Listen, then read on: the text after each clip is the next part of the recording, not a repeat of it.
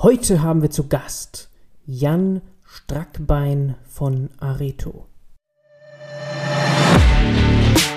Hallo zurück im Datenbusiness Podcast. Mein Name ist Bernhard Sonnenschein, ich bin Gründer von datenbusiness.de. Immer wieder freue ich mich hier auf ein Gespräch mit spannenden Führungskräften und Entscheiderinnen aus dem Bereich der Datenwertschöpfung und dabei bohre ich gerne nach, ohne dass es zu technisch wird. Und dabei wünsche ich jetzt viel Spaß. Guten Morgen, Jan. Guten Morgen, grüß dich. Jan, heute haben wir einen besonders heißen Tag hier in Münster. In Köln sieht es wahrscheinlich ähnlich aus. Ja, den wärmsten Tag. Also mich in äh, T-Shirt zu sehen, ja. ist eine Seltenheit. Die Mitarbeiter gucken auch schon, aber ich habe es mir heute nicht angetan, irgendwie das Hemd und äh, das Jackett anzuziehen. Okay, wobei, wenn man eure Seite sich anschaut, Areto, ihr seid relativ als Beraterhaus locker unterwegs. Also jetzt nicht so der typische immer Anzug tragen und so, ne? Das ja, ja, das auf jeden Fall. Also ich bin da so ein bisschen die Ausnahme hier bei uns. Äh, ich habe das noch gelernt in meiner alten Beraterzeit, äh, dass man einen Anzug anhat. Krawatte habe ich dann irgendwann schon abgelegt gehabt, aber das habe ich mir beibehalten. Aber heute äh, haben viele zweimal geguckt, ob ich ob ich es wirklich bin, muss man ganz klar sagen. Okay. Ja, du hast ja schon gesagt, Berater und du bist Gründer und Geschäftsführer von Areto. Lass uns gerne mal kurz durch deinen Werdegang gehen, also mal die wichtigsten Punkte. Ja, der ist relativ simpel, der Werdegang. Also das ist so das, was man früher gemacht hat, heute eigentlich gar nicht mehr so den Werdegang findet. Ähm, Schule gemacht, äh, Bundeswehr oder Ersatzdienst gemacht, studiert nach dem Studium, also das Studium Wirtschaftsinformatik gemacht, da war es eins der ersten, die dann aufkam. Und nach dem Studium dann in die Beratung gegangen und äh, direkt in die äh, Data Warehouse oder Datenberatung gegangen und dann relativ schnell auch die Areto gegründet und äh, der Beratung und den Daten auch gleich geblieben. Mhm. Da waren wir immer dabei. Das, das, äh, das war jetzt so vor knapp 14 Jahren, wenn ich das richtig sehe, auf LinkedIn, 2007. Jetzt 2007, ja. genau, 2007 haben wir gegründet, äh, Geschäftsbetrieb so aufgenommen, auch direkt dann und äh, wir haben wunderbar in der, äh, in der Zeit gegründet, der Bankenkrise. Äh, unser einziger Kunde war eine Bank. Ja äh, also es war eine, sehr, sehr spannende Zeit, darüber zu kommen, aber es hat gut geklappt und wir haben uns gut entwickelt, ja, und da weiter vorwärts. Ja, für dich natürlich selbstverständlich, okay, ich habe dann gegründet, aber es ist ja eigentlich nicht so selbstverständlich, in die Selbstständigkeit zu gehen. Also gerade jetzt direkt nach der Uni, wenn ich das jetzt richtig verstanden habe, äh, oder mit vielleicht hier und da einem kleinen Projekt. Ja, also ich genau, ich habe ein, eineinhalb Jahre zu, äh, zusammen mit einem Kollegen ähm, Beratung gemacht äh, in dem Bereich Data Warehousing. Wir waren in einem Unternehmen angestellt, welches, wir sagen immer so einen Bauchladen vor sich hergetragen hat. Das hat also BI gemacht, das hat äh, aber auch Java-Entwicklung gemacht. Ähm, alles, was man sich so in der IT vorstellen kann. Ich glaube auch Betrieb zu dem Zeitpunkt schon und äh, alles Mögliche. Und ähm, da haben wir wirklich nach eineinhalb Jahren gesagt, äh, das, was wir jetzt hier an, an Wissen aufgebaut haben in der kurzen Zeit, das äh, hat das Unternehmen nicht und äh, das wollte das Unternehmen auch nicht annehmen. Also wir waren schon da äh, bei und haben gesagt, lasst uns was verändern, lasst uns äh, hier auf die Sachen wenigstens in den Bereichen konzentrieren. Und wir haben, da, wir haben die Tätigkeit geliebt. Ich lebe die heute noch. Ich bin immer wieder froh, wenn ich mal in Code reingucken darf und Zeit dafür finde. Und da haben wir einfach gesagt, äh, dann, wenn da uns irgendwie keiner hören will, dann lass es uns selbst machen. Ja, und wir, das heißt, du mit deinem Mitgründer, das ist der bis heute auch CTO, korrekt? Ja, fast korrekt. Also das war damals der, der Reinhard Mense. Der Reinhard Mense hat jetzt die Firma verlassen vor eineinhalb Jahren, hat sich nochmal ein neues Projekt äh, zugeteilt, äh, möchte da einfach sich nochmal verwirklichen, gucken, ob das alles so klappt. Ähm, hatte dann wenig Zeit für die Firma und da haben wir gesagt, das ist für die Firma, da waren wir schon relativ groß, relativ unfair, wenn wir jetzt keinen CTO mehr haben, der sich auch um die Firma kümmern kann und da ist in 2019 der Till Sander dann als CTO mit eingerückt. Ah ja, okay. Okay, verstehe. Zu zweit aber gegründet. Ja. ja, gut. Das heißt, in erster Linie reden wir auch heute über Areto natürlich. Und du hast es schon so ein bisschen gesagt, die Anfänge, wo die waren, also das wird ja dann auch sich fortgesetzt haben. Gib uns doch mal einen Überblick, was Areto auszeichnet. Also ich sehe zum Beispiel auf LinkedIn ganz spannend diesen Ansatz we only do BI, we only do Business Intelligence. Und wenn man dann aber nachschaut, was damit gemeint ist, anscheinend das Verständnis, dass Business Intelligence viel mehr ist, als die meisten denken, nämlich auch durchaus Data Science und all diese Themen. Also das ist schon mal so ein gewisser Unterschied zu dem, was man häufig sonst hört und liest. Also gerne mal aus deinem Blickwinkel. Ja, das ist, das ist genau das, ähm, wie wir ja gestartet sind. Wir haben am Anfang gesagt, wir machen BI, Damals war BI, als wir gestartet sind, äh, ein, zwei Technologien, die man irgendwie verwurstelte und dann äh, Transformationen darauf baute. Ich glaube, das hat äh, 2007 fast jeder unter BI verstanden, wollten uns darauf konzentrieren und wir haben, sind diesem Spruch treu geblieben, aber dieses, das, das Wording, was ist BI und was versteht der Kunde unter BI und was versteht auch der Markt unter BI, muss man ganz klar sagen, hat sich in der Zeit vollständig gewandelt. Also wenn ich sage, wir konnten damals mit fünf Leuten die gesamten Technologiepalette abdecken, dann sind wir heute mit unseren 100 Leuten äh, dabei, dass wir Technologien auswählen müssen, die wir abdecken können noch. Und wir können einfach nicht alle Technologien in der Tiefe dann können. Und das ist wirklich dieses, wir machen BI, aber BI ist für uns mittlerweile, wir machen, äh, wir stellen die, die Server in Docker und Kubernetes Clustern zur Verfügung. Ähm, darüber hinaus äh, stellen wir dann Software as a Service oder für den Kunden als Installation zur Verfügung. Das ist also wirklich dieses tief in das Keller gehen. Dann natürlich immer noch die Datenbank und die ETL-Prozesse, wobei diese Datenbank und ETL-Prozesse sind mittlerweile auch umgeben von ja, Cloud-Technologien, umgeben von verschiedenen ja, Technologien, die Daten einspielen, wieder ausspielen. Also so dieses reine DWA heute noch zu sehen, wenn es ein Neuaufbau ist, sehr, sehr selten. Und ähm, darüber hinaus kommt ja dann immer die Frage, gut, was, was ist denn morgen? Also sagt uns doch aus den Daten, wie wir jetzt am besten morgen das gesamte Unternehmen steuern. Das können wir nie. Wir können nur die Daten bereitstellen. Dann muss der Entscheider oder die Entscheiderin dann äh, natürlich entscheiden, was tut sie mit dieser Information oder was tun sie mit dieser Information. Aber das ist das, wo dann das Reporting, was wir früher auch kannten, schon 2007 gab es Reporting auf Management-Ebene. Das Reporting ist jetzt ganz stark in die operativen Ebenen abgerutscht und äh, die Vorhersagen, das ist eigentlich so das neue Management Reporting, was wir dann neben den Standardberichten dann zur Verfügung stellen. Das ist Data Science pur. Ja, und äh, da ist die Schwierigkeit, äh, dieses Data Science Wissen dann auch wirklich irgendwie produktiv zu kriegen. Ja, das ist also eine Riesenherausforderung, mal einen Algorithmus zu entwickeln, der mal zwei Monate, drei Monate funktioniert. Das geht. Aber wenn dann so eine Pandemie auf einen zurollt oder ein besonderes Ereignis wie eine EM, äh, dann sind solche Algorithmen relativ schnell an den Grenzen. Und da muss man dann also auch gucken, wie schafft man sichere Informationen über Zeiträume zu liefern. Mhm, okay.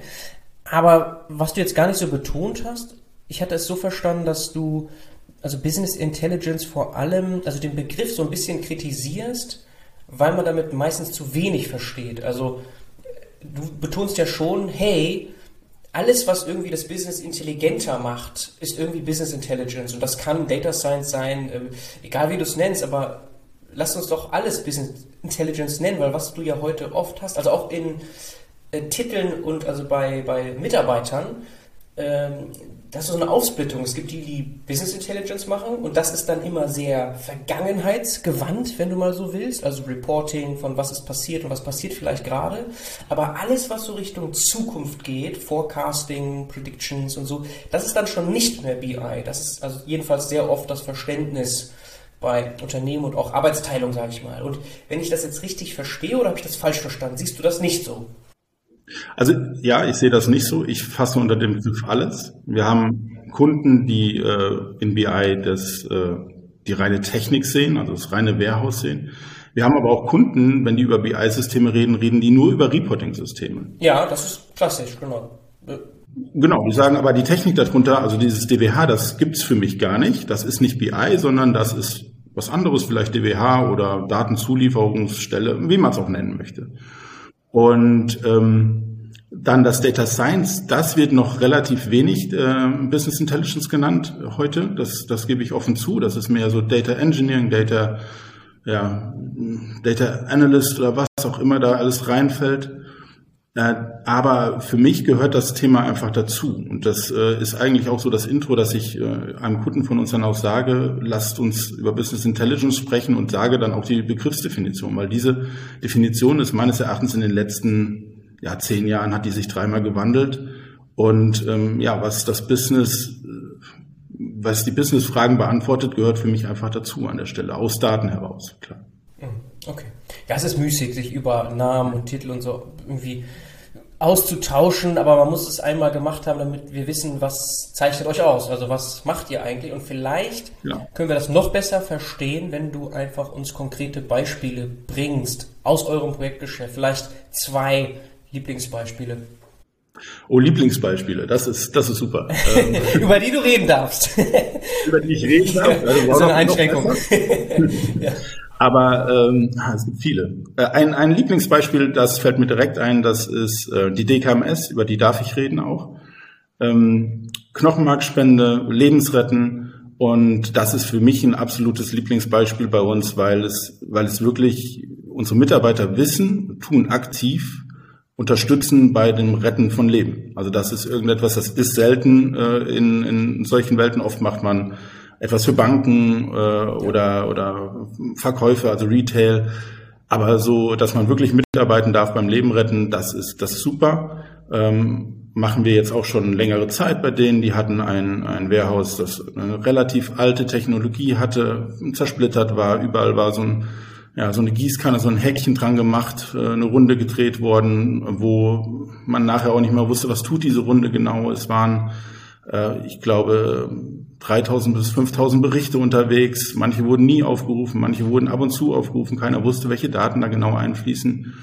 Und das ist ähm, dann die Aufgabe gewesen, zu sagen, okay, wie kriegen wir das so hin, dass wir einfach, das ist unbedingt wichtig, dass wir einfach über Länder hinweg, weil die DKMS ist äh, weltweit tätig, muss man ganz klar sagen, über Länder hinweg ein Reporting aufbauen, was der Organisation hilft, ja, äh, einfach Spender zu finden, äh, Spender richtig zu kategorisieren, ähm, auch äh, gegebenenfalls neue Spender zu akquirieren. Das ist natürlich ein, ein Riesenthema da auch, dass man ja Nachwuchs braucht in den Spenden. Auch da haben wir von Areto gesagt, das ist so toll. Da hat es sich unsere Firma direkt äh, testen lassen und kategorisieren lassen. Ich kann das nur jedem empfehlen. Es tut nicht weh. Das ist ein Wattestäbchen in die Backe, äh, relativ einfach zu machen. Ähm, als Firma kriegt man da übrigens dann auch äh, Komplettangebote, die man dann äh, mit denen machen darf. Also eine sehr, sehr tolle Sache. Und da haben wir wirklich dann gesagt, okay, wir lösen die alten Technologien ab, schaffen für euch neue, einfache Technologien, die mitwachsen können und machen für euch, da wäre es jetzt BI in dem Sinne, dass wir äh, das überwachen, dass es läuft, dass äh, der, ähm, die, die Datenbank und das ETL funktioniert und auch die Reporting strukturiert rausgegeben werden und dann zur Verfügung stehen. Mhm. Technologie-Stack, äh, falls es interessiert, ist da ein bunter Misch. Man hat da eine Exasol-Datenbank als Grundlage, hat verschiedene Vorsysteme, hat nachher ein SAP-System BO, welches die Auswertung macht. Also das ist äh, ein wahnsinnig spannendes Thema. Gerade dieses Thema Leben retten, das aktiviert auch die Mitarbeiter, muss man ganz klar sagen. Ja, also da so ein Purpose, wie man immer so schön sagt auf Neudeutsch, ist dann nochmal, treibt einen nochmal an. Über welche Daten genau sprechen wir da? Das ist der, die Aggregation von allen Aktivitäten, von Briefen, E-Mail, also all diese Daten, Kontaktdaten.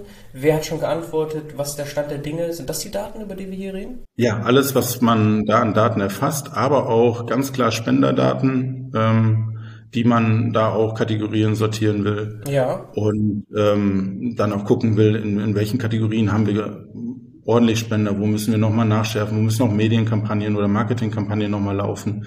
Also das sind alles genau diese Themen, äh, die, die man äh, da sieht. Also personenbezogene Daten, wo man dann immer personenbezogene Daten, hochsensibel, ja, hochsensibel, hochsensibel ja medizinische Daten, also extrem hohe Sicherheit. Ähm, da kann ich jetzt auch nicht tiefer reingehen, so tief geht unser NDA nicht. Ja. Aber ähm, extrem hohe Sicherheit zu den Daten hin. Ähm, auch das ist äh, Mandantengenauigkeiten müssen da abgespeichert werden. Es muss jederzeit Löschung möglich sein. Äh, es, es ist, das System wird komplex durch die Anforderungen der DSGVO einmal, aber natürlich auch, dass da medizinische Daten drin sind. Das äh, ist in Deutschland nochmal ein ganz anderes Thema oder in Europa ein ganz, ganz anderes Thema. ähm, die mal ebenso ja, rumliegen zu lassen, das funktioniert einfach nicht. Mhm. Und wer benutzt dann diese Technologie? Ist das, äh, sind das irgendwie ganz viele, in Anführungsstrichen, Business-User? Genau, das sind äh, dann eigentlich alle, weil die DKMS arbeitet äh, auf Report basiert. Das ist ein reines Wissenshaus, muss man ja ganz klar sagen. Also die Aufgabe von denen ist ja die Vermittlung und da arbeitet dann eigentlich der gesamte Business Stack auf diesen Daten. Ja. Okay, die haben ein Dash, Dashboard, äh, ja. Tableau oder ich weiß nicht, ob du es gerade erwähnt hast im Tech-Stack. Äh, BO haben ah, die als Dashboard okay, genommen. Okay, interessant. Und was, was, was für eine Größe ist das? Also wie viele, so grob, wie viele Benutzer gibt es dann? Wie viele benutzen diese Lösung? Momentan ist der Benutzerkreis, ich glaube, äh, bei 200 ungefähr. Oh. Ja, also noch ein relativ kleiner Benutzerkreis, muss man ganz klar sagen.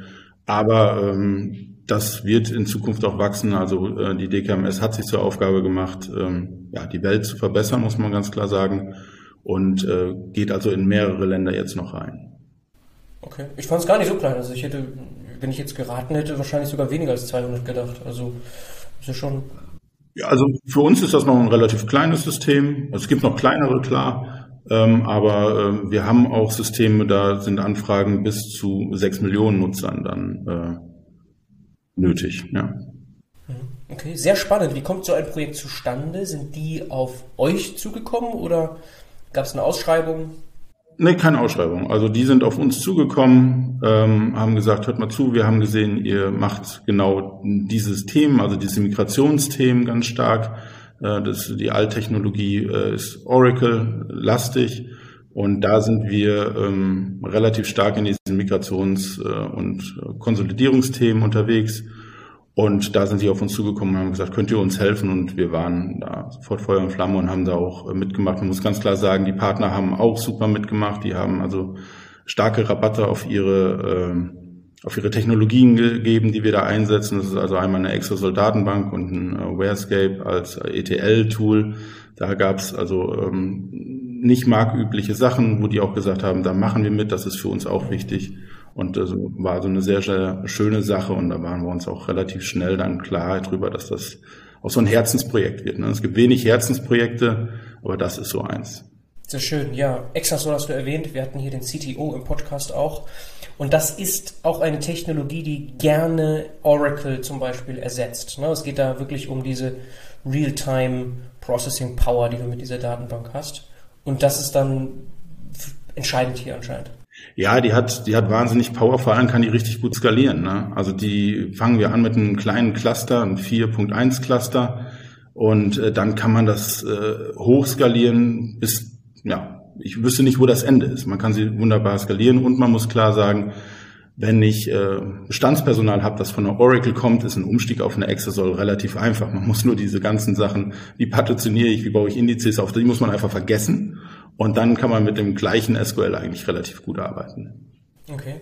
Okay. Er soll ja kein Exasol-Podcast werden. Die hatten wir ja schon, aber, aber es ist interessant und wahrscheinlich werden wir das ein oder andere nochmal, diese Brand auch hier im Podcast erwähnen, weil es ja einer eurer wichtigen Partner ist, also auch schon wirklich viele Jahre. Ja, wir arbeiten viel mit denen zusammen. Es ist einer unserer wichtigen Partner.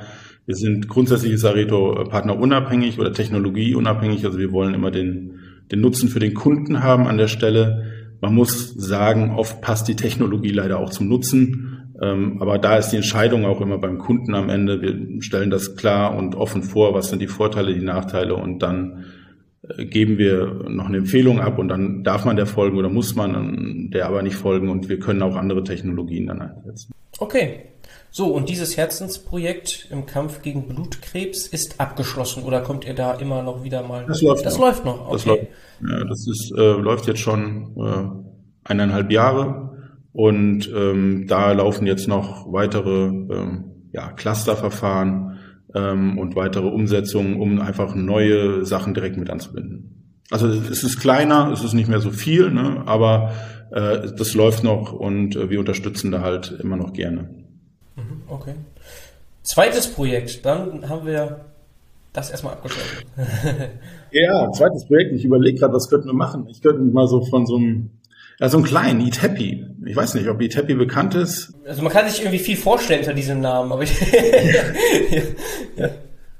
Ähm, es ist ein, eigentlich ein kleines, nettes Projekt. Ähm, wir, Itepi ist äh, eine, ein Retailer, der Sushi verkauft, fertig Sushi. Mhm. Jetzt kann man darüber denken, was man möchte. Ich habe das mal probiert, es schmeckt. Also mir schmeckt es. Äh, andere müssen das für sich äh, entscheiden. Und die äh, mieten sich in ähm, große Retailer ein, kaufen da Stellplätze und äh, bauen ihr Geschäft auf. Als wir da angefangen haben, äh, das war ja so ein Greenfield-Ansatz. Man kam also dahin und die sagten, ja, wir brauchen ja eigentlich nur ein bisschen Hilfe, äh, könnt ihr mal gucken. Und als wir dann geguckt haben, hatten die ähm, ja ein, ein Bilderrahmen, wo die ihre Zahlen am Tag reingeschrieben haben mit, mit Stift. Und sie hatten einen eigenen Server, auf der nur eine einzige Excel-Datei lag, weil die schon so riesig war, dass man diese Excel-Datei halt nur auf einen Server starten konnte und alle griffen drauf zu, arbeiteten oder versuchten gleichzeitig daran zu arbeiten. Also äh, die Daten waren mehr als fraglich teilweise, obwohl man sich sehr, sehr viel Mühe gegeben hat, aber das war so, so der Startschuss. Und ähm, in diesem Greenfield-Ansatz sind wir dann hergegangen mit den ITEPI-Verantwortlichen zusammen und haben dann ein, ein Warehouse aufgesetzt, in der Cloud. Ähm, das war da oder ist da eine Azure Cloud, die, ähm, wo wir relativ viele, und das ist vielleicht das Spannende an dem Projekt, relativ viele Datentöpfe haben, die da reinkommen. Also wir, man muss sich jetzt vorstellen, es wird, äh, die Daten werden geliefert per E-Mail, meistens per E-Mail. Wir sind ganz froh, dass die Faxe mittlerweile durch E-Mail ersetzt worden sind. Ähm, diese E-Mails enthalten Anhänge, das ist mal eine CSV, das ist mal eine Excel, das ist mal ein PDF. Ähm, manchmal enthalten die E-Mails auch keine Anhänge, dann steht das in der E-Mail drin, was äh, im Klartext reingeschrieben, was so verkauft wurde, also geht immer um Verkaufszahlen. Ja. Und ähm, manchmal haben wir auch Bilder zugeschickt gekriegt. Und also die haben wir zum Glück mittlerweile auch abgelöst gekriegt. Und das war einfach so, also 30, 40 verschiedene Quellen hat ähm, die dann in der Cloud zu, zu konsolidieren, dann auch wieder in ein Warehouse zu bringen, um einfach zu sagen, was haben wir an diesem Tag abgesetzt. Und bei denen war natürlich das Thema ganz, ganz stark, äh, was werden wir denn morgen absetzen? Weil so ein Sushi ist jetzt nicht das haltbarste. Man hat so P plus drei, also Produktionstag plus drei ist so das Maximale, was man erreicht. Äh, dann sind die auch noch gut. Ähm, aber ähm, länger ist dieses Sushi in den Läden nicht da. Dann wird das rausgeräumt und verschwindet auch wieder. Ähm, und da ist natürlich eine Verwurfsquote, die in manchen Fällen, wenn ich was Falsches produziert habe, sehr, sehr traurig wird. Das muss man ganz klar sagen. Und da ist ganz klar die Vorhersage, was müssen wir produzieren, was wollen die Kunden, zu welcher Uhrzeit müssen wir das da liegen haben. Mhm. Ähm, für die unterschiedlichen Märkte ähm, unterschiedliche Fragestellungen, äh, was, was sind auch Taktgeber für bestimmte Kundenarten. Also wir haben, da gibt es Geschäfte, die verkaufen irgendwie immer nur die Partyplatte, äh, dann gibt es Geschäfte, die verkaufen da irgendwie immer nur den Salat oder so kleine Mitnehmartikel und dann wirklich auf geschäftskategorisierend ähm, nachher zu sagen, diese Art von Geschäften, da müssen wir so und so viel Partyplatten machen, äh, noch regional guckend, äh, also im Süden verkauft sich manches besser als im Norden. Ähm, das waren so die spannenden Themen, dann aus diesen Daten halt diese Verwürfe äh, zu minimieren, äh, zu optimieren und dann die Produktion, Produktionsempfehlungen mhm. zu geben. Das ist so die Aufgabe, neben den ganzen Controlling-Aufgaben, die dann dabei abfallen einfach. Ne? Ja, okay. Also klar, das ist eine Steigerung der Effizienz und vor allem aber auch weniger Müll am Ende. Ne? Also das ist halt echt auch genau. so auch sehr gut. Das ist nicht nur fürs Business gut, das ist auch ökologisch natürlich sinnvoll, wenn du nicht so viel Müll produzierst, ne? Gar keine ja. Frage. Und ich gucke gerade parallel, ITEPI in Köln, ist das eine anscheinend, äh, also bei euch ja. gibt es anscheinend die ganzen Filialen ja, und äh, sind so laut LinkedIn 100, über 150 Mitarbeiter, wahrscheinlich deutlich mehr, weil eben nicht alle wahrscheinlich LinkedIn sind. Also ist schon, ist schon äh, ein Household Name wahrscheinlich in Köln, was Sushi angeht. Ja, also wir haben klein angefangen mit denen, da waren die noch weit unter 100. Ähm, Ziel ist, dass die äh, relativ schnell jetzt auch wachsen und viele Filialen haben. Also Ziel war, glaube ich, 400 Filialen in diesem Jahr. Da kam Corona dann ein bisschen dazwischen. Erst negativ, dann sehr positiv, muss man sagen, weil natürlich sehr viel ähm, Takeaway dann dabei ja. war am Ende. Ähm, und ähm, ja. Mhm, okay. Und es ist ja auch passend zu dem, was wir eingangs gesagt haben, hier geht es auch um Prediction. Ne? Also es ist nicht nur in Anführungsstrichen ja. rückwärts gewandt, so oder Zahlen präsentieren, wie was läuft, sondern schon die Überlegung, okay, diese Filiale, dieses Geschäft braucht ein anderes Sortiment, je nach Zeit noch dazu, vielleicht, weiß ich nicht, Wetterdaten spielen die da eine Rolle? Da spielen Wetterdaten eine Rolle, da spielen ja. äh, Veranstaltungsdaten ja, eine oh, Rolle. Ja, oh, ja, logisch, klar. Ja klar, Veranstaltungen ganz, ganz extrem. Und dann, was sind da eigentlich, kannst du das sagen, was sind, das, was sind die wichtigsten Treiber da? Also ich kann mir gar nicht so vorstellen, dass jetzt irgendwie zum Beispiel, also weil du sagst Norden, Süden, was spielt, ja. warum? Also das, das überrascht mich ein bisschen.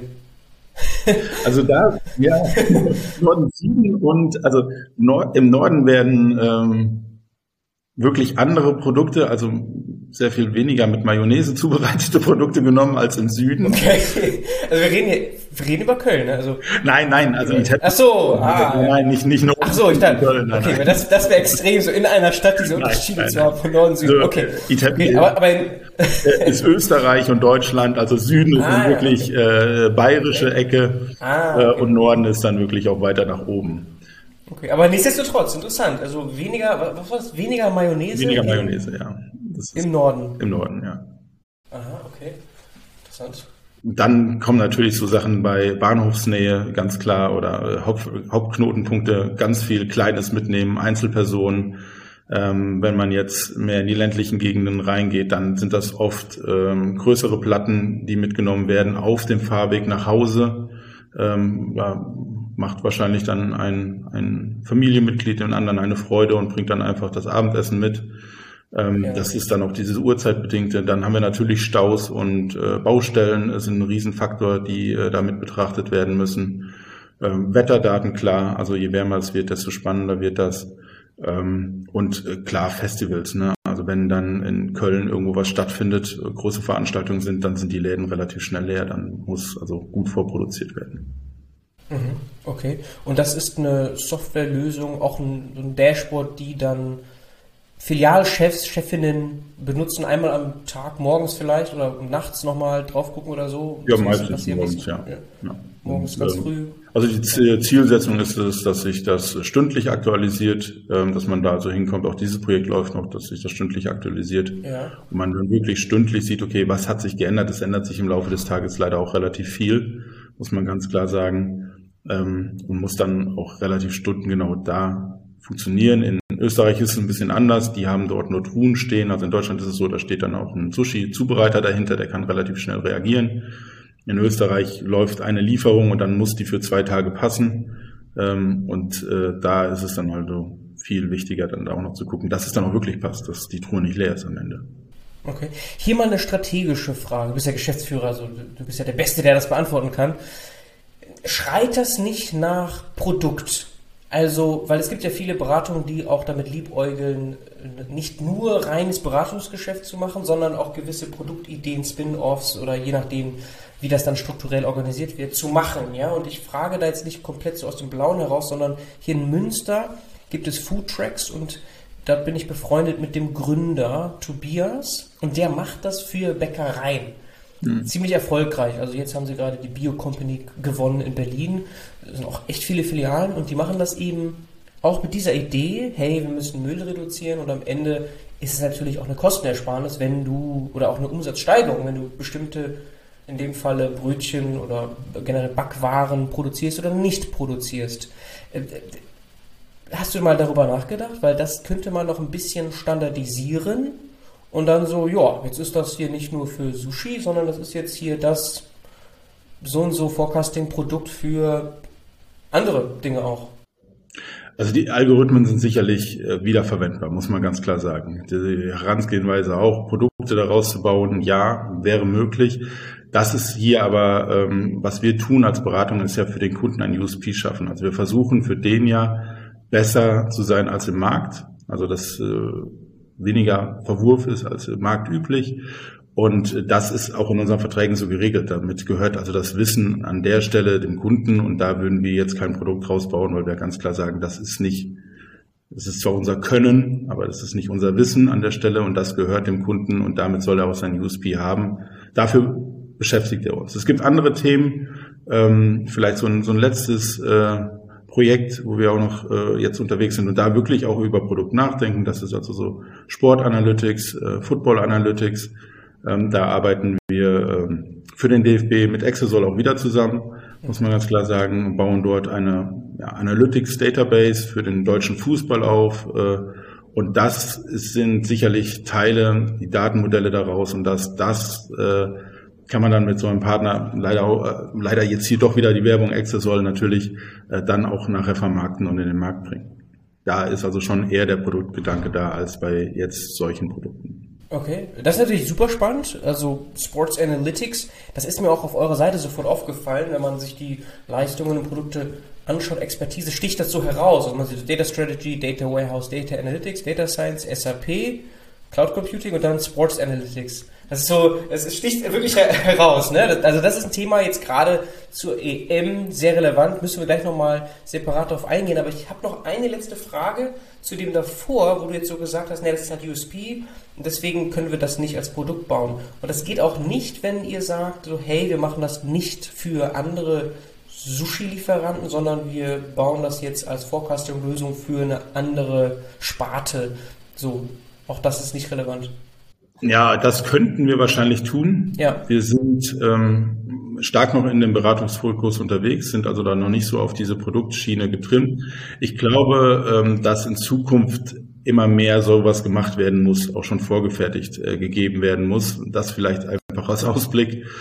Ähm, das ist einfach von unseren Kunden schon gewollt. Gibt es da was Fertiges? Ja, äh, wir haben die Zeiten, sowas zu implementieren, also die Dauer, äh, sowas zu implementieren, die ist meistens das Problem, weil der Markt äh, gerade in Corona-Zeiten, aber auch in, in den Zeiten jetzt post-Corona oder fast post-Corona, äh, wir haben gemerkt, es wird immer schneller. Also es wird immer schneller. Man hat kaum noch Zeit, die Sachen wirklich auch zu implementieren und man muss zurückgreifen auf Produktschnipsel, und ähm, deshalb haben wir in der Corona-Zeit bei uns auch eine, eine weitere Unit gegründet, muss man ganz klar sagen, die sich genau darauf konzentriert, wir nennen das Standards, Standards zu konsolidieren und diese Standards für Projekte wieder bereitzustellen und in diesen Standards dann auch relativ schnell die Lösungen zu machen. Ah. Da achten wir natürlich darauf, dass wir keine äh, NDAs verletzen, aber diese Standards sind dann allgemeingültig und die können wir dann verwenden. Manche können das Produkt nennen, wir nennen es momentan noch Standards und die äh, geben wir dann den Kunden frei, sowas wie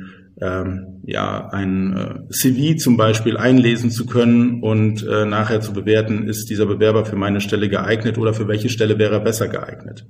Das sind so Sachen, äh, die kann eigentlich jeder gebrauchen. Äh, die haben wir mittlerweile jetzt schon zweimal entwickelt und haben gesagt, okay, das kann jetzt echt ein Standard werden an der Stelle. Äh, okay, aber das finde ich jetzt, das sagst du so nebenbei, das ist ja richtig krass eigentlich, also so CV-Analyse etc., so, so im HR-Umfeld, da mangelt es ja oft an so Data-Driven ja. Approaches. Und ich glaube, einer der Gründe ist, weil es wieder so sensibel ist, weil du nicht also, oder sagen wir so, es gab in der Vergangenheit auch so Shitstorms leider, so in Richtung so, hey, da gab es irgendwelche Biases, äh, äh, also deswegen ist das so ein schwieriges Problem eigentlich. Aber ihr habt da tatsächlich Lösungen entwickelt. Also es geht hier auch um Auto, nicht um, also der Mensch muss am Ende immer noch entscheiden, die HR-Abteilung entscheidet immer noch, aber schon eine Art von automatisierte Vorauslese. Ja, stell dir, stell dir eine, ähm, eine riesige Firma vor, darf ich auch nennen, das ist ein Kunde von uns Daimler. Mhm. Die, ähm, die altern in ihrer Firma ganz klar, die haben also den Bedarf, ähm, sehr viele Leute einzustellen, sehr viele Leute auch äh, passend einzustellen, um einfach den, das Kontingent an Leuten zu erhalten. Mhm. Und ähm, da ist es halt wichtig, die haben, sagen wir mal, 400 Stellenausschreibungen draußen. Und ähm, du als Bewerber gehst jetzt her und bewirbst dich auf eine, die du hast irgendwo gefunden, ja, und sagst, oh, das könnte bei mir passen, passt aber eigentlich nur so 60 Prozent auf dich. Ja. Und dann ist es äh, wichtig, dass man sagt, okay, da kommt ein Bewerber rein, da muss man erstmal analysieren. So ein CV zu lesen ist gar nicht so einfach, wie man glaubt. Das kann der Mensch sehr gut. Das ist für den Computer relativ schwierig. Ich habe mal so CVs gesehen, da waren dann überall so Einhornbilder drauf. Was das? Okay. Wieso? Die Einhörner haben mit ihren, mit ihren äh, Hörnern dann auf die wichtigen Punkte hingewiesen. Okay. Ähm, das dem Computer am Ende beizubringen, dass er da wirklich dann auch nochmal hinguckt, das ist dann schwierig. Aber ähm, schönes, schönes Thema am Rande. Und da aber dann auch wirklich zu sagen, okay, wir kriegen jetzt pro Tag 100 Bewerbungen rein, aber auf diese Stelle äh, ist diese Person nicht geeignet. Und wenn ich dann als Bewerber sage, du darfst auch die anderen Stellen bei mir im Portal durchsuchen, ob ich geeignet bin, dann macht das der Computer. Mhm.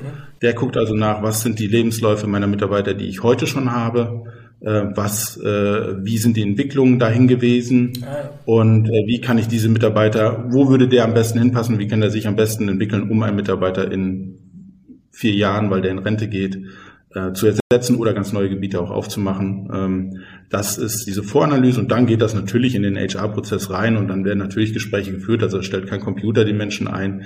Das ist einfach als Unterstützung. Und da ist es aber auch so ein Thema, das ist uns dann auch aufgefallen. Ähm, die, der Algorithmus lernt ja von, von den Personen, die vorher die Auswahl gemacht haben.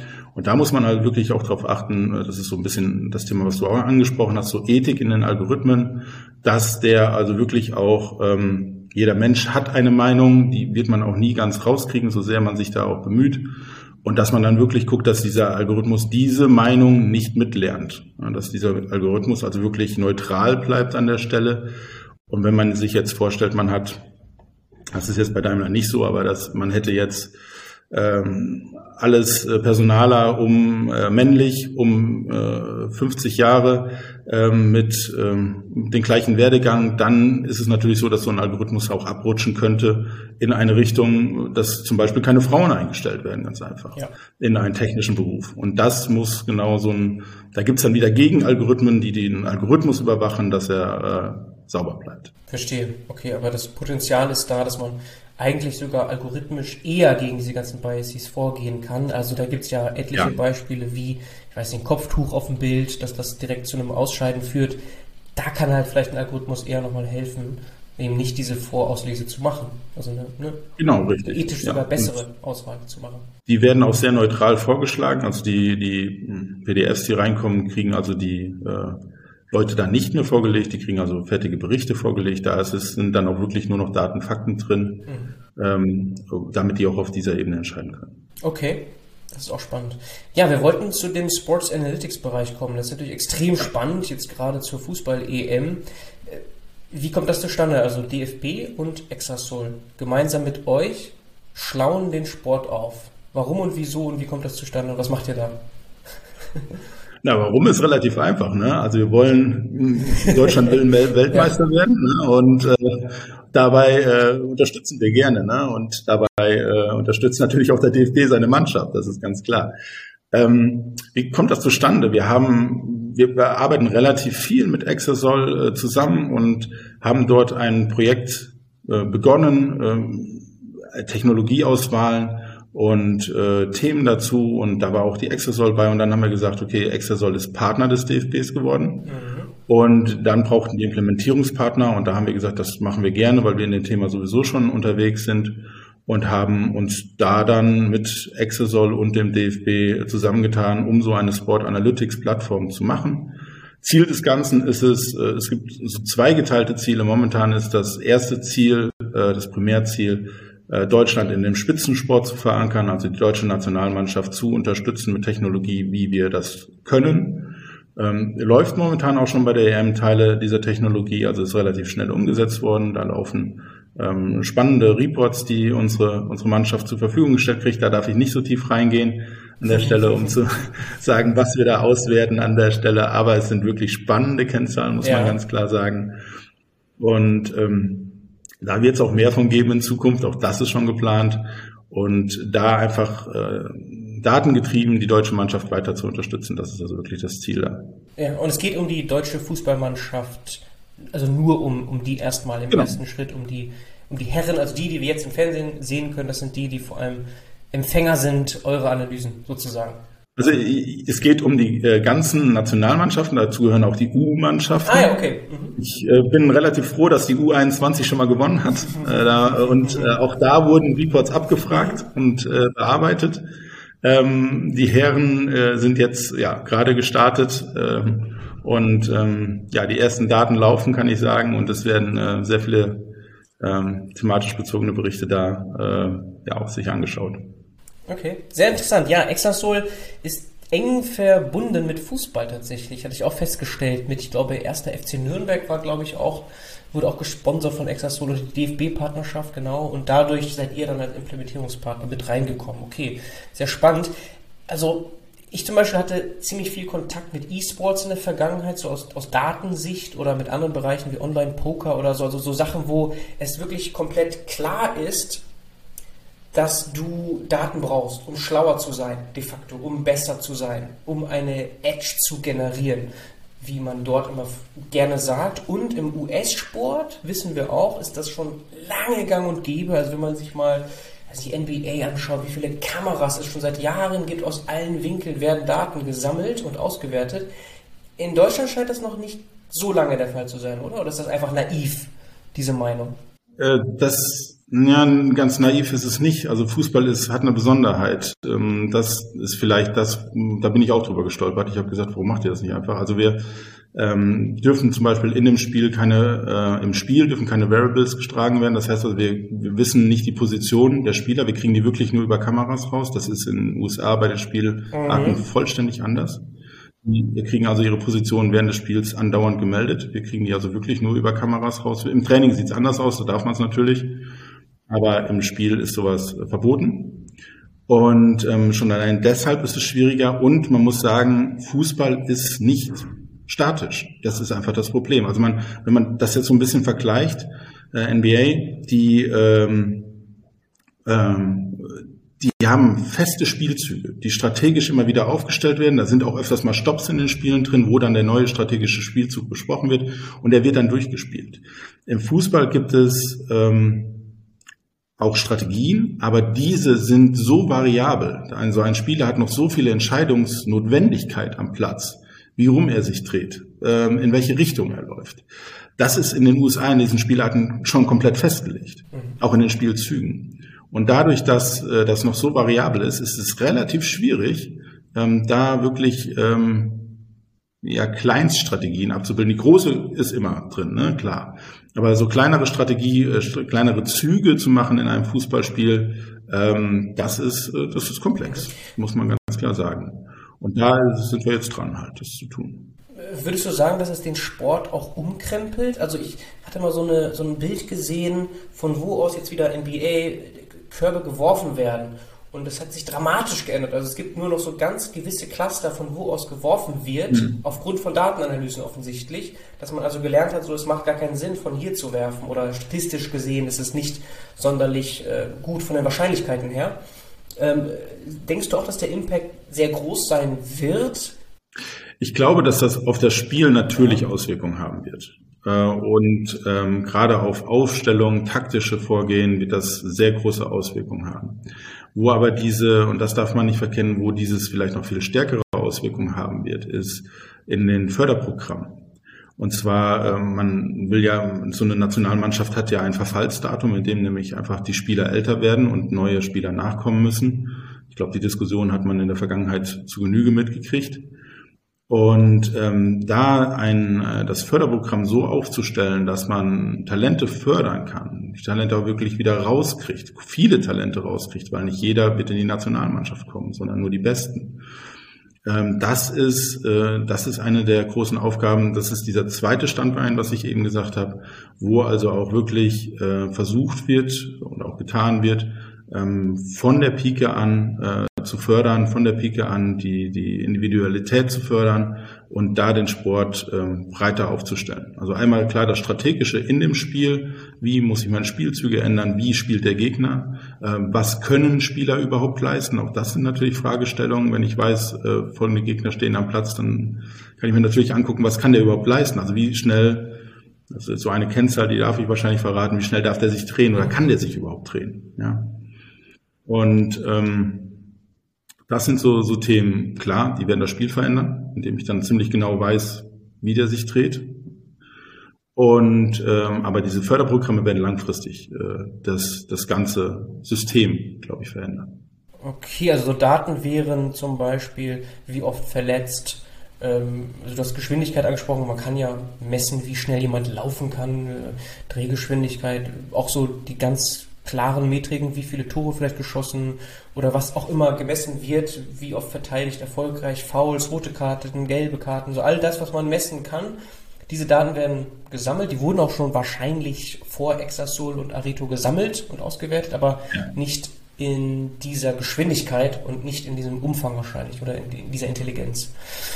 Genau, also nicht in der Geschwindigkeit und nicht in dem Umfang. Also es sind die Daten vernetzen sich gerade immer stärker und dadurch kommen einfach neue Erkenntnisse. Ja, spielen auch Social Media Daten eine Rolle? Nein, noch nicht. Okay, weil äh, das, was du gerade erwähnt hast, geht ja so Richtung Scouting, Talent, ähm, wen holt man in ein Team und so. Und da ist ja, also ich meine, das ist ja kein Geheimnis, wenn man sich einen Ronaldo anschaut, der hat natürlich einen krassen Impact mit seinen vielen Instagram-Followern und, und auch sonst, wie präsent er ist. Das ist ja schon entscheidend für so die gesamte Brand dann, wo auch immer er dann spielt. Ja, das, das klar. Ja. ja. Äh, bei den, bei den Scouting-Daten, da muss man sagen, hat der DFB natürlich oder die, die Landesverbände natürlich die Möglichkeit, ihre Daten äh, dazu zur Verfügung zu stellen und dann kann man diese Landesverbanddaten schon relativ gut durchsuchen über dann auch wieder Prediction, ähm, über äh, Kenngrößen, äh, soziales Umfeld, äh, Sportplatz in der Nähe, ja, nein, Stützpunkte in der Nähe, Nähe, ja, nein und weitere Aspekte, die da noch reinzählen ähm, wo man dann guckt, ähm, wie man so Förderstrukturen aufbaut und wie man auch den Einzelspieler äh, unterstützt oder den Einzeltrainer. Mhm, okay, aber das sind ja Zeitskalen, die sind ja weg von der EM. Ne? Also wenn die sind hier, dieser, also das ist ja, da reden wir über Jahre. so, und jetzt ne? und das ist, verstehe ich als Use Case klar, so diese Prediction oder so eine Vorhersage, wie sich bestimmte Spiele entwickeln und wie das, ja. wer dann vielleicht passend ist für Teams, für die Teamauswahl und so. Aber für die EM, da geht es ja jetzt um so Aufstellungen und um ja, vielleicht auch hier und da strategische Aspekte. Und da gibt es auch eine, ich will sagen, Augmentierung mit eurer Software. Genau. Okay. Also wie gesagt, da kann ich dir leider nicht so viel zu sagen zu den Metriken, die da passieren, aber ja. du hast da schon relativ viele gut getroffen. Also Aufstellungen, ähm, bestimmte Gegneranalysen, äh, Taktiken, ähm, das sind so, so die Themen, die man äh, da sich anguckt. Okay, weil was ich kenne aus dem E-Sports-Bereich wieder oder aus den Bereichen, die man eher so digitalisierten Sport nennen mag, ist so eine Art Head-Up-Display, wo du jetzt zum Beispiel dann das Spielfeld siehst und um die Spieler rum so ganz viele Zahlen und dann in Echtzeit reagieren könntest als meinetwegen Trainer äh, so, oh, wir müssen jetzt hier irgendwie nachjustieren oder so. Also wirklich auch in Echtzeit während des Spiels ähm, sozusagen die Daten benutzt, die man auf einem, ja, in dieser Science-Fiction-Vorstellung von einem großen Bildschirm hätte über das gesamte Spiel. Aber so weit geht es nicht. Also, dass man so wirklich in Real-Time irgendwie alle tausend Zahlen. okay, weil es gibt aber Bereiche, da ist es schon längst so. Also ich glaube, der Fußball entwickelt sich in diese Richtung. Ja. Wenn ich das jetzt mal schätzen dürfte, entwickelt er sich in die Richtung. Man sieht ja auch, der Trainer wird immer wichtiger. Also es werden immer höhere Beträge auch für die Trainer bezahlt. Ähm, und ähm, das wird sicherlich in den nächsten Jahren äh, passieren. Es gibt auch hier schon Use Cases, die in Realtime arbeiten werden die sind jetzt noch nicht implementiert, aber man hat natürlich auch noch eine WM vor den äh, im Auge jetzt schon. Das ist ja jetzt, die EM ist ja jetzt theoretisch gelaufen, jedenfalls an den Vorbereitungen, was wir machen konnten. Ähm, die WM ist jetzt das nächste Thema, das, das kommt. Und ähm, es gibt Real-Time Use Cases, ja. Ja, okay. Du hast aber ganz am Anfang gesagt, es ist ja schon toll, wenn Data Science Modelle zwei Monate in Produktion sind und das ist eine Challenge, zum Beispiel bei der EM. Das hast du ganz am Anfang so im Nebensatz gesagt. Mhm. Heißt das, es kann auch passieren, dass jetzt diese Dinge, die ihr abgeschlossen habt, ihr dann doch nochmal schnell nachkorrigieren müsst während der EM? So eine Art Model Drift oder irgendwie so ein Retraining plötzlich machen müsst, weil ganz neue Sachen, Erkenntnisse einfließen? Ähm, während, also während das äh, läuft, höchstwahrscheinlich nicht. Also da sind die Algorithmen natürlich stabil okay. oder sehr stabil. Ähm, dass man dann äh, Mannschaften über den Zeitraum äh, natürlich beobachtet bis zu, zum nächsten Wettkampf und da sich neue Erkenntnisse herausbilden. Das ist ein ongoing Prozess. Dieser Sport lebt, der entwickelt sich weiter, genauso wie sich Märkte weiterentwickeln. Also ich glaube, es ist ein Trugschluss zu sagen, ich habe jetzt einmal einen, einen Algorithmus und der wird mir die nächsten 20 Jahre gute Dienste leisten. Das wird nicht passieren. Genauso schnell wie die Welt lernt, also wie wir jetzt gerade alle lernen, genauso schnell muss ein Algorithmus ja mitlernen oder besser, schneller. Ja. Ähm, und dafür sind immer wieder Nachjustierungen nötig. Das wird sich nicht vermeiden lassen. Diese, diese Idee von dem selbstlernenden Algorithmus, der genau die richtigen Entscheidungen trifft und dann genau weiter so lernt, wie er lernen sollte. Und ähm, das wird, glaube ich, schwierig. Jedenfalls jetzt noch. Also, dass man da nachjustieren muss, ist, ist momentan noch gang und gäbe. Okay, Zukunftsmusik. Ja, Okay, aber ähm, ja, das erste Spiel haben wir jetzt verloren gegen Frankreich, 0 zu 1 ist noch Gruppenphase. Jetzt hoffen wir mal, dass ihr einen kleinen Beitrag leistet, dass es besser wird. Also wir sind schon mal froh, dass der Algorithmus nicht abgestürzt ist beim Eigentor. Wir wussten nicht genau, ob wir Eigentore beachtet haben. Ach so. Aber ja. okay, das ist spannend. ah ja, okay. Hm. Interessant, ja. Okay, aber ich glaube, wir haben jetzt genug gesagt. Du kannst auch nicht wahrscheinlich jetzt konkret dazu noch zu viel mehr sagen. Aber eine Nachfrage hätte ich dazu. Auf eurer Seite, wenn man runterscrollt, sieht man noch so eine Art Blog zum Thema Sports Betting und Jetzt habe ich also lange Vergangenheit auch so, jetzt nicht im Betting, aber ich hatte eben gesagt, Online-Poker ist auch nicht so weit weg und es ist ja so, also du kannst halt eine Edge generieren, wenn du Daten schlau sammelst. Das ist ganz klar, logisch. Das ist im Finance-Bereich so und im Betting-Bereich, also die Besten in dem Bereich, die schlagen durchaus auch die Bank. Und könnt ihr da helfen? Ist das, ähm, jetzt eine, ist das eine Spielerei oder wirklich auch eine Überlegung, so hey, wenn wir jetzt hier die Daten auswerten, dann könnte man das doch eigentlich auch im Sportsbetting gewinnbringend einsetzen? Gut aufgepasst. Also ähm, ja. wir haben wir haben so äh, jede wir haben Teams bei Areto, die äh, bilden dann Forschergruppen oder Forschungsgruppen äh, und da ist eine Forschungsgruppe in dem Bereich unterwegs. Okay, und das ist ein Revenue Stream für euch. Nein. okay. Ja, okay, das ist ja ein bisschen, ein bisschen, Humor hier am Ende, aber wir sind fast, fast am Ende des, des Interviews. Ähm, Jan, ich hätte vielleicht noch eine Frage so etwas über den Tellerrand schauend, was ich nämlich aktuell durchaus durch Corona befeuert wahrscheinlich beobachte, ist so eine Konsolidierung im Markt. Womit ich meine, dass auch durchaus Beratungshäuser in eurer Größe mergen mit größeren. Also hier zum Beispiel Freund von mir in Münster, der Thomas Informationsfabrik ist zusammengegangen mit der ICOR als ein Beispiel. Und viele andere gibt es noch da draußen in dieser Corona-Zeit. Wie guckst du darauf? Ist das, ist das, ist das etwas, wo wir gerade drin stecken, dass ähm, wir so eine Konsolidierung haben? Ja, also äh, ich glaube, Corona haben viele genutzt, äh, um größere Firmen zu schmieden, größere Zusammenarbeiten zu schmieden. Wir haben die Zeit auch genutzt und haben uns mit vielen äh, Partnern einfach abgesprochen und äh, sind da einfach in ein, eine lose Absprache gekommen. Ich glaube, dass sich eine, eine Konsolidierung rausbilden wird, äh, dass es dort einige große geben wird. Wir sind momentan noch äh, bei der Idee, dass wir da nicht bei sind, sondern dass wir wirklich weiterhin die Spezialisten bleiben in unserem Gebiet und ähm, gegebenenfalls mal die eine oder andere mit zu Areto hinzunehmen. Das kann schon passieren. Da sträuben wir uns auch nicht gegen. Ähm, aber dass wir da wirklich ähm, Spezialisten, absolute Profis auf dem Gebiet sind und ähm, da jetzt nicht sagen wollen, okay, wir wollen jetzt den Markt überschwemmen, sondern wir wollen einfach Leistung bieten. Und die die äh, Philosophie von Areto ist auch so ein bisschen das Partnerschaftliche, nicht nur das bisschen, sondern ist das Partnerschaftliche mit dem Kunden zusammen. Und wir haben Angst, dass wenn wir mit jemand Größeren zusammengehen würden, dass wir das einfach nicht leben dürfen mehr an der Stelle, muss man ganz klar sagen. Wir haben das bei einigen, wie du auch, bei einigen Freunden habe ich das auch erlebt, die jetzt sehr, sehr zahlengetrieben sind, also sehr viel Zahlen liefern müssen, also Warehousing ähm, pro Quartal und ähm, das ist nicht immer das Beste für die Firma. Also ich glaube ja, es passiert eine Konsolidierung. Ich weiß nicht, ob es gut ist für den Kunden und ich weiß auch nicht gut, äh, ob es gut ist für die Mitarbeiter, aber ähm, da passiert auf jeden Fall eine Konsolidierung. Und die ist durchaus auch durch Corona, durch die Unsicherheit in dieser Zeit angetrieben, aber nicht nur. Ist das auch eine korrekte Beobachtung, dass wir durch dieses Mantra Software is eating the world. Jedes Unternehmen muss ein IT-Unternehmen werden ein datengetriebenes Unternehmen werden. Viele eher intern die Assets aufbauen wollen, also in der Automobilindustrie ganz extrem, dass du ganz stark diese Tendenz hast, klar, wir haben immer noch Beratungen drin, Freelancer drin, aber wir wollen ganz viel eigentlich intern haben und aufbauen. Ist das auch ein, ein, ein weiterer Aspekt, der da Druck reinbringt, jetzt als Trend jenseits von Corona?